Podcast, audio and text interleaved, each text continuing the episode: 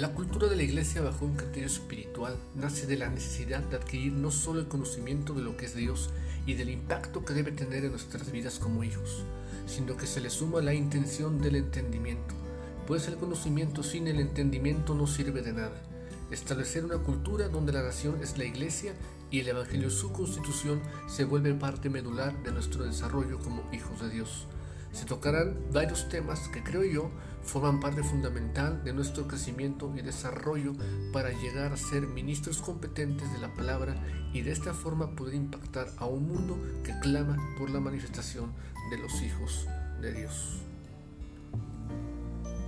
Iniciemos.